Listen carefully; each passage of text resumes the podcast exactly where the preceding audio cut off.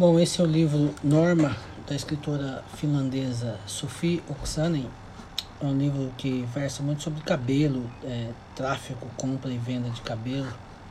É um livro diferente, né?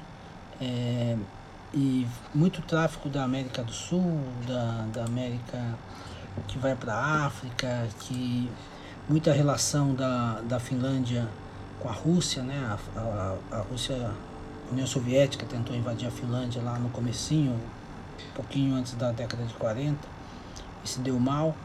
E é um livro que vai narrando ali um pouco da condição da Finlândia, um país tão distante e tão diferente da gente. Vale bastante a pena ler. O livro é mistura é, tensão, mas traz bastante informação. Vale a pena.